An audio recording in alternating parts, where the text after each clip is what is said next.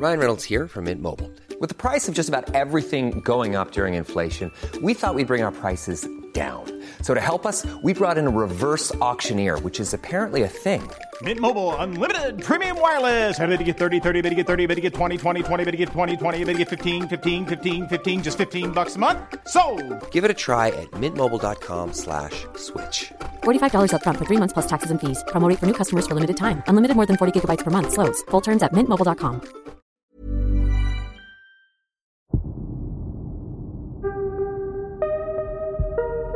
C'est vraiment une idée qui m'a traversé l'esprit. Alors avec du recul et maintenant en tant que psychiatre, c'était pas des idées suicidaires. J'avais pas envie de mourir, mais en fait j'avais envie, je pense, d'avoir un accident assez grave pour que je, sois euh, hospitalisée et que j'ai une bonne raison de ne pas aller en stage, quoi, de pas y retourner. Hippocrate. L'oreille interne. Création sonore Canal+.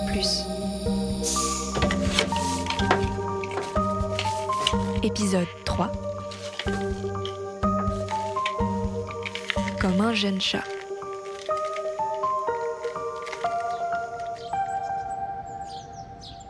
À ce jour, j'ai six, six amis internes qui ont fait une dépression et ou ont été hospitalisés Nathanaël. euh, pour ça. Réanimation. Et je trouve qu'en cinq semestres, c'est déjà pas, pas anodin quand même. Donc, euh, donc on y est tous exposés. Il y a un semestre où euh, on s'est retrouvés le dernier mois à trois sur la liste de garde, donc j'étais de garde une nuit sur trois dans une énorme maternité. Charlotte. Je dormais du coup vraiment pas beaucoup, je faisais une nuit blanche, une nuit sur trois. Pendant un mois, c'était vraiment un peu dur. Gynécologie obstétrique. À la fin, du coup, je pleurais toute la fin de garde. Juste de fatigue.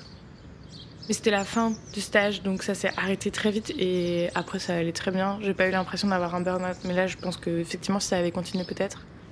Là maintenant, il y a pas mal de, de médecins, euh, avec Marie de l'Orphelin, euh, Sazi Médecin, Vic Caraban et tout, pas mal d'auteurs, de, de blogueurs, d'internes, Médecine d'urgence. qui, ont, euh, qui nous ont un peu donné une voix sur les réseaux sociaux ou même politiquement parlant. Et euh, où très clairement, tu as le taux de suicide en médecine qui est quand même très important, t'en entends beaucoup parler, surtout quand toi-même t'es mé- jeune médecin.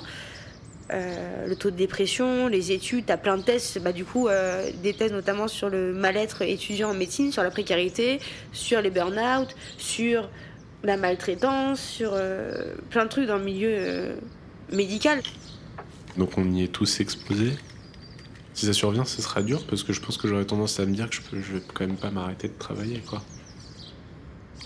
Je pense que la chose qui permet de m'en empêcher, c'est que même s'il y a plein de choses euh, difficiles dans ce métier, je pense vivre vraiment des choses exceptionnelles. Hôpital Beaujon. Clichy. Je jette tout ça, que je lave tout ça. C'est bon, C'est bon, ça fait. Ah, ils sont ok pour la transfusion oui. Ah, Et ça va aussi, elle est ok pour la transfusion Ça va, elle attend que le tour à 10 minutes. elle a- Ah, excellent On attendait juste la deux. Ah oui, punaise, oh là là, mais. Voilà, je l'avais pas prescrit.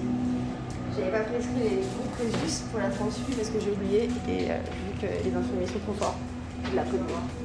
Il vient de me montrer des tubes pour me dire gentiment que j'avais oublié. Je vais prescrire.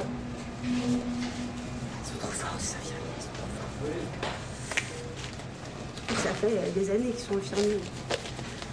Moi je commence. Non, ils sont trop gentils ici.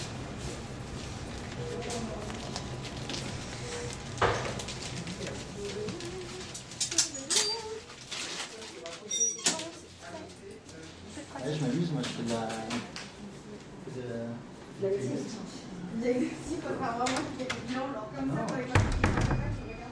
Alors c'est peut-être mon vécu comme ça, mais j'ai l'impression que globalement, t'apprends comme ça en médecine. En tout cas, moi, j'ai appris comme ça en médecine, où euh, c'est des trucs où tu sais techniquement comment faire, théoriquement, tu sais comment faire, parce que tu as lu dans les bouquins, parce que si t'as de la chance, t'as vu, as vu une vidéo sur Insta qui te montrait comment on fait. Mais globalement, on dit, bon, euh, tu l'as fait une fois. Typiquement, tu vois, à un moment donné, il y a un, un patient qui vient, et dis-toi, le mec, il fait euh, 100 kilos, que du muscle, genre qui pousse à la salle, qui se dope ouvertement, qui dit ouais je prends la testo, du machin, du 17 000, machin, bidule chouette, euh, en injection une fois par semaine, ça c'est le lundi, ça c'est le mardi. euh, géant vert euh, aux urgences. Et qui s'est luxé une articulation du. Donc c'est déboîté une articulation du pouce. Et je me dis, bon, bah il faut le remettre en place. Et sauf que c'est une articulation qui au niveau du poignet. Et donc un peu plus profond que ce à quoi j'étais habituée. Et surtout avec une main qui était énormissime. Mais vraiment, mes mains, c'était genre des mains de poulet, quoi, à côté. Et je me dis, bah. euh, J'aimerais bien que euh, l'orthopédiste, le spécialiste, me montre comment on fait. Parce que moi, cette réduction-là, je l'ai jamais faite. Et le gars, était il avait mal. Il était un peu agressif parce qu'il avait mal. Et t'as les infirmiers et les équipes qui font Non, mais vas-y, t'es urgentiste, fais-le, t'inquiète, euh, c'est pareil, euh, tu sais comment on fait pour un doigt Bah, c'est pareil, mais c'est juste un peu plus gros. ça. Et, et là, t'arrives et tu dis Ok. Et donc, tu vas, tu dis Bah, vas-y, c'est parti. Et donc, quand le, quand le patient il bouge son doigt, t'as le doigt qui se déboîte parce qu'il n'est pas encastré au bon endroit. Donc, tu vois là ce qui fait clac-clac quand il bouge son doigt. Et t'as les infirmiers à côté qui sont là Oh en disant Mon Dieu en essayant, tu vois, de cacher un peu leur réaction. Oh my god, genre. Et là, tu dis, je fais semblant, je fais semblant jusqu'à ce que ça marche. Et donc, tu fais genre que t'es genre ultra confiant, ça va bien se passer, monsieur, vous inquiétez pas. Et donc, tu vas, et, euh, au final, bah, t'es le seul à savoir potentiellement le faire, donc tu vas. Tu prends ton courage à deux mains, avec mes petites mains de poulet, je prends mon pouce, je tire dessus, il hurle à la mort. Et je regarde, et son doigt, il fait clac-clac encore comme il faut pas. Je me dis, oh putain, ça n'a pas marché. Je dis, bon, bah, on va recommencer. Et là, je tire dessus et j'y mets vraiment du mien. Et là, j'entends clac. Et il me dit, je pense que c'est bon. Et là, je regarde, il bouge son pouce, il fait, ah, ça va mieux, c'est pas mal. Et là, je suis de là, je me dis, easy.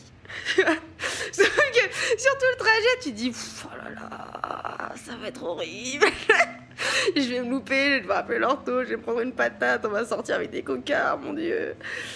Et, euh, et au final, après, tu sors de là, tu dis, tranquille. C'est bien 74-40 7 74-40 pour le labo de garde.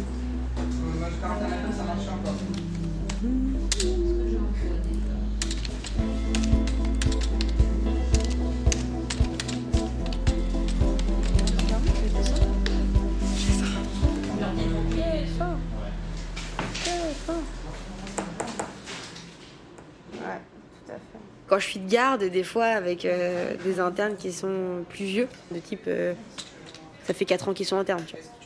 C'est horrible, hein, d'être d'être interne pendant 4 ans, genre 5 ans. Ah, c'est chirurgiens, ils sont dingues. Bref, ça fait des années qu'ils sont internes. Et donc, ils ont des bouteilles, tu vois. Ils ont l'expérience, euh, ils savent, ils sont trop forts. euh, Ils sont vraiment super forts. Ils, ils savent plein de trucs, plein de subtilités que toi, tu connais pas et que tu sais que c'est l'expérience qui va faire que. Et ils ont des réflexes que toi t'as pas, ils ont une zénitude que toi t'as pas, parce que pareil, j'imagine que plus tu vis, enfin je, je sais pas parce que c'est pas mon cas, mais j'ai l'impression que plus tu vieillis, plus t'es zen. Et donc plus les internes sont âgés, plus ils sont euh, pépouses quoi.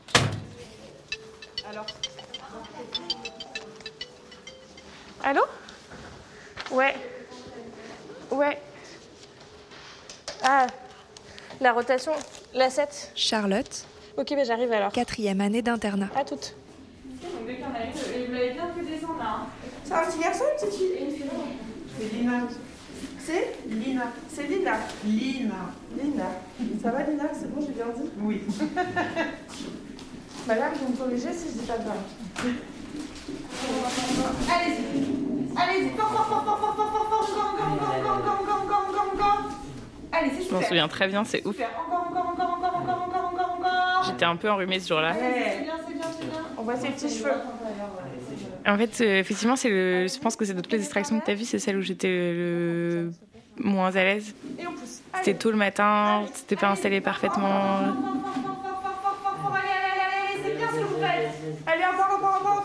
Pensais qu'elle allait arriver toute seule et après j'ai décidé que finalement non, mais du coup il y a tout le laps de temps où je prends ma décision. C'est super ce que vous faites.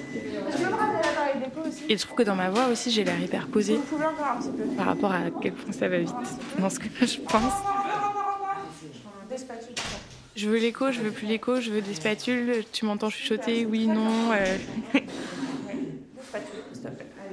Et en même temps je parle à la dame genre allez-y madame, continuez de pousser, tout va bien. Et puis t'as un peu le bruit du... T'entends bien que le cœur du bébé ça va pas du tout parce que ça fait crunch, crunch, crunch à côté. Je pense que les gens se rendent pas compte de ce que c'est ce bruit-là. Le bruit qu'on entend en arrière-fond, le... En fait, c'est le capteur du cœur du bébé quand capte rien parce que le bébé il, bat hyper lentement.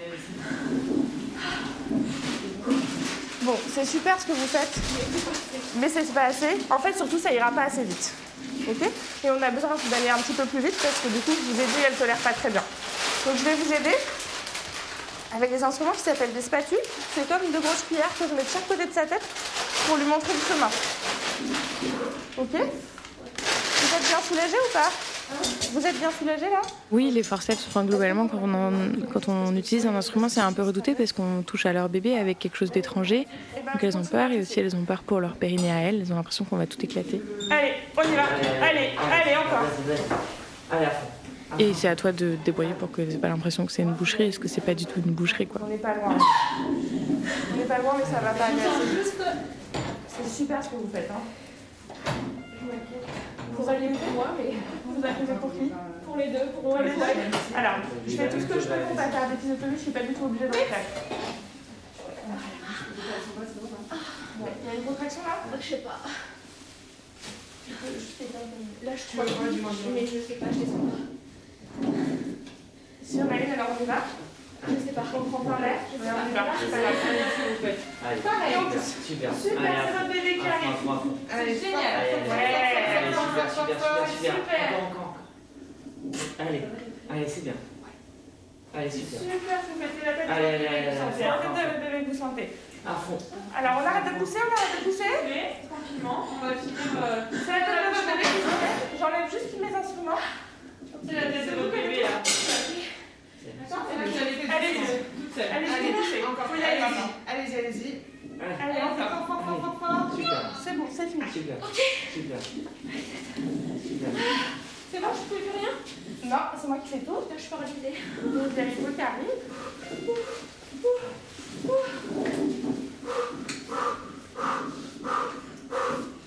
Ouais, il est né là. Ça s'est déchiré et tout.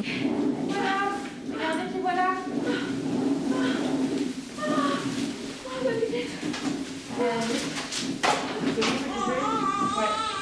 Ah ben voilà. Hop là, je vous la fais voir. Voilà. Voilà, les petits. Allez, on y va. Ça va Ouais. Vous avez été parfaite. Hein Ah bah, fais plus vous, je pense, ouais, que moi, mais.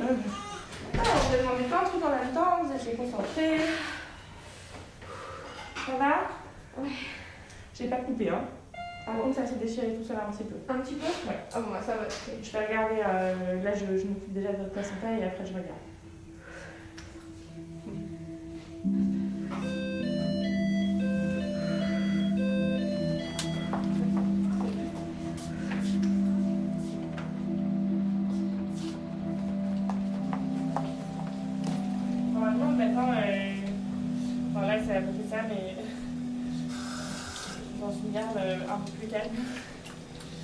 Je me réveille vers euh, genre 7h, 7h, vers 7h30. Et euh, genre je prends ma douche, je me lave les dents. Et après je vais euh, faire mes petits rendus. Et à 8h30 je vais au staff après avoir bu mon café, c'est tout tranquille et tout. Donc là on a été un peu euh, dans ma routine habituelle. C'est aussi que je me rends compte de la garde que j'ai passée en regardant ma tête dans la classe. Et aujourd'hui, j'ai une tête de garde longue. C'est euh, les cernes, les petits yeux. Et puis j'ai toujours les joues hyper rouges quand je suis fatiguée. Voilà. Les masques. Combien je passe d'heures à l'hôpital par semaine environ Euh, Les semaines où j'ai pas de garde, je suis en train de calculer. Pour euh, nous aux urgences, on fait. Pas, peut-être 45 heures. Sauf qu'en fait, euh, souvent j'ai au moins une garde par semaine. Donc ça rajoute euh, au moins 12 heures de travail. Ça fait euh, 8h30, euh, 8h30, 19h. Voire entre 45 et. euh, le plus, c'est 70 heures. Plus euh, 40 heures, donc ça fait 84. On peut multiplier par 5, ça nous fait 50 heures, ça nous fait euh, 54h30, ça c'est pour la semaine. Ah, c'est énorme. je pense que ça c'est le max qu'on puisse faire. Tu peux faire euh, du 60. euh, 60-70 heures. C'est vraiment 90 Disons, je fais entre 50 et 85 heures par semaine, ça dépend. 90 heures, c'est l'extrême. Moi, je faisais quand même jusqu'à 90 heures par semaine euh, à ce moment-là. Morgane, interne de psychiatrie et anciennement interne de gynécologie obstétrique. C'est un peu, un peu compliqué. Et en fait, tout ça, c'était. Ça, venait après plusieurs semaines où euh, mes co-internes s'étaient un petit peu éloignés de moi. J'avais l'impression qu'on parlait de moi dans les couloirs. En fait, un petit peu comme l'interne qui s'est arrêté en arrêt de travail euh, juste avant moi. Finalement, euh, j'avais commencé un petit peu à repérer que ce qui lui est arrivé à elle, c'est en train de m'arriver à moi, quoi. Il y a un moment où, j'ai craqué et j'en pouvais plus du tout, quoi. Et je me suis pas mise en arrêt parce que j'aurais été vue comme celle qui s'est arrêtée, qui a pas supporté. euh. puis tout ce qu'il disait sur moi à ce moment-là, c'est quelque chose qui serait resté.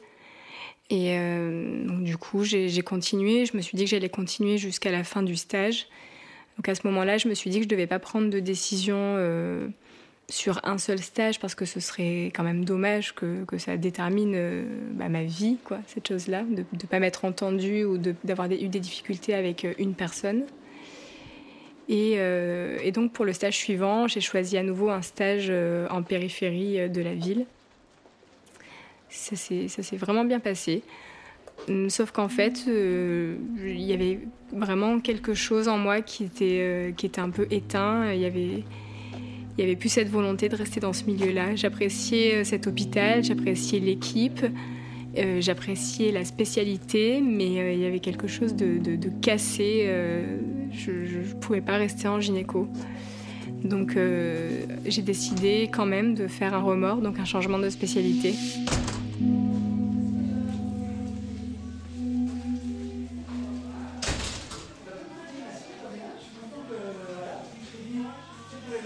On a le droit de le faire normalement qu'une fois dans son internat avant son quatrième semestre.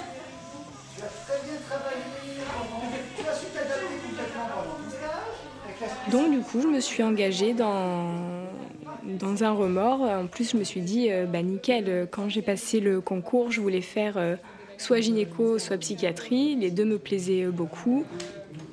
La gynéco, ça n'a pas fonctionné, donc je vais aller en psychiatrie. Sais que là c'est ton choix, hein, euh, Morgane. Hein. Ah ouais ouais Voilà, là c'est ta patiente, là, donc du coup. Ah ouais, mais moi j'aime bien réfléchir. Je réfléchis peut-être trop longtemps sur les antidépresseurs. Ah, moi, je, te, je te taquine avec ça parce que je sais que c'est quand même le truc où tu aimes bien, euh, Ouais. bien être au clair. euh, Je me sens comme une interne. Et je, je- vraiment, la psychiatrie m'a redonné ma place d'interne que j'avais pas forcément en gynéco. Je me sens euh, comme un médecin qui travaille Très bien, mais écoute, parfait. et comme un interne en formation. mais du 10, mais je préfère y aller doucement parce que. Tranquille-toi. Alors, sache-le comme ça, ma grand-mère, je l'ai mis sous ses restes à 10, c'est des Roxat, sache-le, voilà. Non, mais moi, je 92 ans maintenant, et elle se porte plutôt Moi, bien. je, je voilà. mets facilement, moi, du 10, mais parce que la patiente, elle était séchée avec un quart Je continue à me former euh, sur la psychiatrie. euh, J'apprends des choses tous les jours. Je pose beaucoup de questions à mes chefs. J'essaye d'aller voir des choses que j'ai jamais vues. Euh, mais en même temps, j'ai un travail euh, de fond que j'effectue tous les jours et pour lequel je suis payée. Et... Donc ouais, je, je pense que j'ai vraiment retrouvé cette, cette position euh, d'interne, enfin, qui pour moi est la position qu'un interne devrait avoir. Non, je pense pas. On a du thé. Est-ce que quelqu'un veut quelque chose? Ça va? Vodka, verre de rosé. Je regarde un. Merci. Et j'ai le thé japonais, je Ah, faut que je t'amène le maté pour que tu goûtes. Madame, vous ouvrez les yeux Serrez-moi la main. Serrez-moi la main. Merci. Elle est trop loin. Elle est trop loin. Vous me serrez la main fort? Ok. Non, elle est- elle est- Et vous n'avez rien fait, là, hein, pour la calmer Non, non, non, non. Mais elle est, elle est comme ça depuis qu'elle est arrivée. euh. Ouais, t'as un peu agité tout à l'heure. Ouais, elle a fait Mais justement, elle À fluctue. tous Ouais. Ça va? On va mettre un petit peu d'oxygène, d'accord? Allez, détendez-vous. Essayez de vous détendre un petit peu. Pas de brancher, on se lève juste là, comme ça? Ça va, tu t'en sors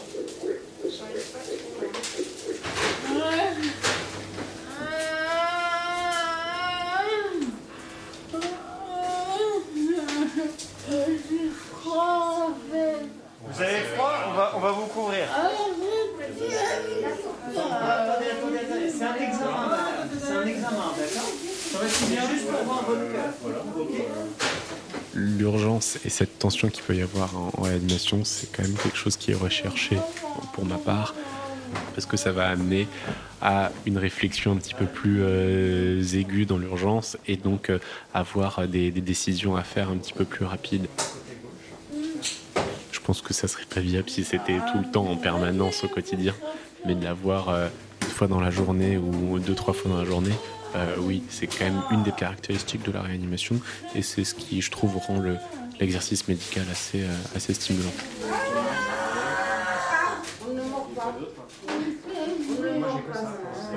Bougez pas et ce sera fini plus vite que vous pensez. Ça y est, c'est terminé, c'est terminé. Ça y est, c'est fini. Ça va, c'est fini. Vous avez été super courageux. Je vous chatouille un peu les pieds, ok On a au début tendance à se dire que c'est que de l'action. En fait, il, il est parfois nécessaire d'avoir un petit peu de réflexion en amont. La réanimation, en fait, elle implique un raisonnement euh, éthique, même s'il n'est pas euh, toujours explicite. En fait, il, il s'immisce dans beaucoup de décisions euh, très techniques.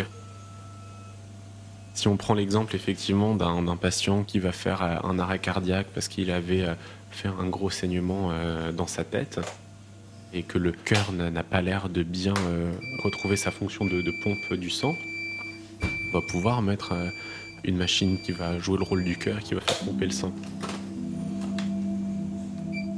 Avec certaines évaluations, les examens euh, complémentaires, on va se rendre compte que le, cerveau il est trop endommagé et que le patient va pas pouvoir euh, se réveiller ou quoi.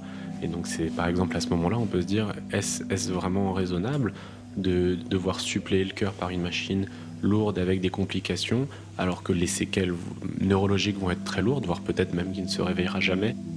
Euh, est-ce que est-ce que ça représente pas de l'acharnement?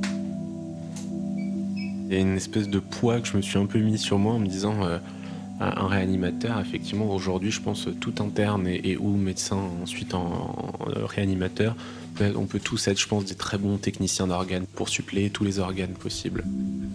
À l'inverse, être euh, médecin, euh, ça nécessite d'être probablement un très bon technicien d'organes et à la fois de savoir, je pense, prendre en charge le patient dans sa globalité. Et donc, c'est euh, d'où il vient, comment il évolue, dans quel environnement, quel est son projet, quel est le projet de la famille, est-ce que ça s'oppose ou non, et qu'est-ce qu'on peut lui apporter avec ses attentes et tout, qu'est-ce qu'on peut lui apporter ou, pas. Et je pense que quand cette euh, dimension-là, elle est un peu présente au quotidien, ça s'appelle un médecin réanimateur.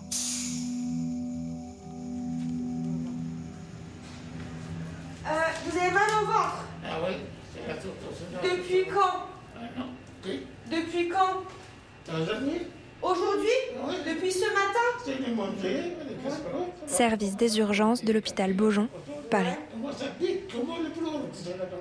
D'accord. Vous avez vomi ou pas Ah non. Et les fesses, c'est normal non, non, non. Normal. Le pipi, c'est normal Non, non, non, non. D'accord. La tête, c'est normal Le cœur, c'est normal C'est ici que ça fait mal. C'est là que ça fait mal. Vous êtes essoufflé Vous êtes essoufflé Ouais, hein C'est mal, oui. C'est mal, c'est vrai. Et de votre c'est beaucoup. Bah, dès que vous marchez beaucoup, vous êtes essoufflé, vous êtes fatigué. Bah oui, je me doute. Allongez-vous.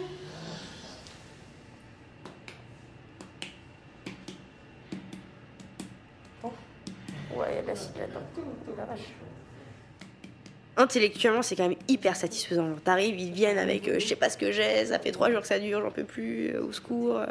Et euh, quand t'arrives avec ton chef à C'est là la douleur? Cadrer le truc et à te dire euh, bah Vous fait mal c'est ça. C'est moi qui vous fais mal C'est trop, c'est trop cool. Tu dis, bah j'ai une solution. Bah, le problème, c'est ça, la solution, c'est ça. On va faire une ponction d'acide. On l'a déjà fait ou jamais La piqûre dans le ventre. On vous l'a déjà fait ou pas C'est trop cool de pouvoir faire ça pour des gens, juste parce que intellectuellement, t'as réussi à comprendre ce qu'ils avaient et à mettre en place ce qu'il fallait pour les soulager. D'accord. Je reviens vous voir. Qu'est-ce qui me met en confiance Surtout, les, il y a des, des réflexes que tu apprends à avoir. Et ça, ça te donne, ça donne pas, mal, pas mal confiance. Et sinon, c'est le numéro du chef. Qui est genre dans la poche. oh, les entraînements. Là, euh, là c'est pas mon matériel, je connais pas du tout ce truc. Ça, c'est pour les gars de. Ça, c'est pour qui?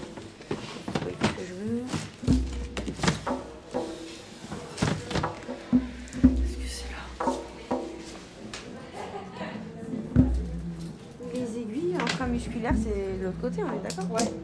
Et les grosses. Il y a une rupture. Il y a une rupture en ce moment des aiguilles vertes. Ah, c'est pour ça, mais je dis pas, pas prendre une Tu veux pompeuse pour. euh, Bah, c'est pour faire le ponction d'acide, il m'en faut une bien longue. tu sais. Bah ouais, bah. Je suis obligée de prendre une, euh, une IM, une verte. Non, tu peux prendre un caté vert. Vous faites pas ça, vous? Il y a un peu, tu vois, en médecine, t'as- c'est un peu une famille dans un sens. Où t'as genre euh, le vieux papy, euh, vraiment un peu vieux con, euh, désagréable, misogyne, raciste, euh, tout ce que tu veux, qui croit tout connaître mieux que tout le monde.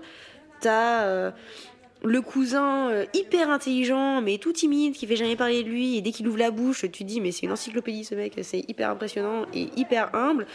Et t'as toute une batterie de grands frères ou de grandes sœurs qui, quand tu euh, un peu Bambi, euh, t'as un peu du mal sur certains trucs, bah ils sont là pour t'aider, pour te dire bah fais plutôt ça ou fais plutôt ça. Et euh, t'as les grands frères qui sont un peu violents, tu vois, qui décident, ou les grandes sœurs qui décident que l'apprentissage c'est euh, l'école de la vie, tu vois. Et puis du coup, euh, tu lances un peu dans, dans des situations un peu stressantes. Il y a un autre qui vert. On va planter une aiguille dans le monsieur, dans son ventre, Bah oui, c'est ça pour récupérer le liquide. Mais en fait, elle me paraît pas très profonde. J'ai trouvé les seringues de garage là, mais je trouve pas d'IM. Toi, tu l'as déjà fait? Quand tu arrives dans un nouveau service, tout le monde a des habitudes différentes et comme nous, on change de service tous les six mois, c'est hyper fatigant.